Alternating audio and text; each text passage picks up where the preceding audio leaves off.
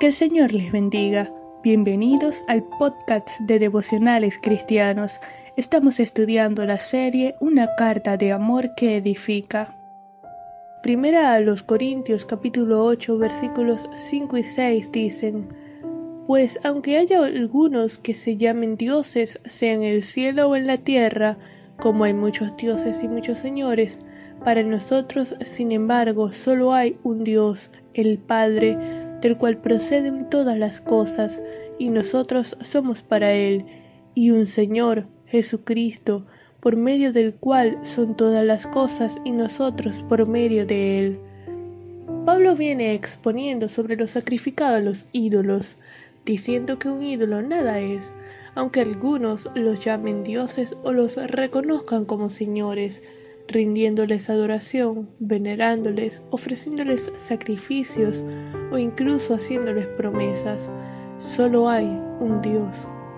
El único Dios verdadero, creador del cielo y de la tierra, que se revela en su creación y a través de su palabra, el Padre, del cual proceden todas las cosas, que es omnipotente, omnipresente, omnisciente, que sustenta y sostiene todas las cosas, el eterno, soberano, justo, que está en control de todo, el único que merece la adoración, la gloria, la honra, la majestad, el imperio y la potencia son suyos, el santo Dios poderoso, Él es nuestro Dios.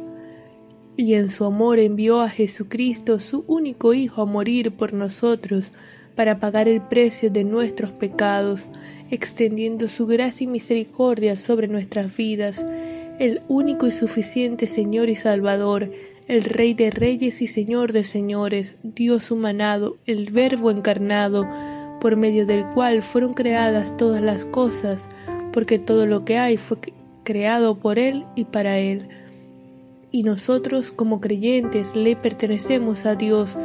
Somos hechura suya, ovejas de su prado, somos de Él, que por medio de Cristo nos podemos acercar confiadamente ante el trono de la gracia, siendo libres de culpa y condenación. Al comprender y aceptar esta verdad, que hay un solo Dios y un solo Señor Jesucristo, que ha creado todas las cosas, y todas las cosas creadas le pertenecen, viviremos de acuerdo a este principio, agradándole en todo, en santidad y obediencia, en agradecimiento por lo que hizo por nosotros, disfrutando responsablemente de la libertad que tenemos en Él. Colosenses capítulo 3 versículos 23 y 24 dicen, Y todo lo que hagáis, hacedlo de corazón como para el Señor, y no para los hombres, sabiendo que del Señor recibiréis la recompensa de la herencia, porque a Cristo el Señor servís. Vamos a orar. Señor, te damos gracias por tu amor, bondad y misericordia. Gracias, Padre, por tu gracia. Te alabamos, te bendecimos, glorificamos tu nombre te damos toda honra, toda gloria, majestad, imperio y potencia son tuyos, porque tú eres el Dios omnipotente, omnipresente, omnisciente, el único Dios verdadero, el Padre de las luces.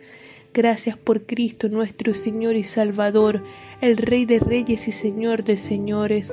Gracias por ese sacrificio perfecto, por la salvación que tenemos en ti. Ayúdanos, Padre, a disfrutar de manera responsable de la libertad que tenemos en ti. En el nombre de Jesús. Amén.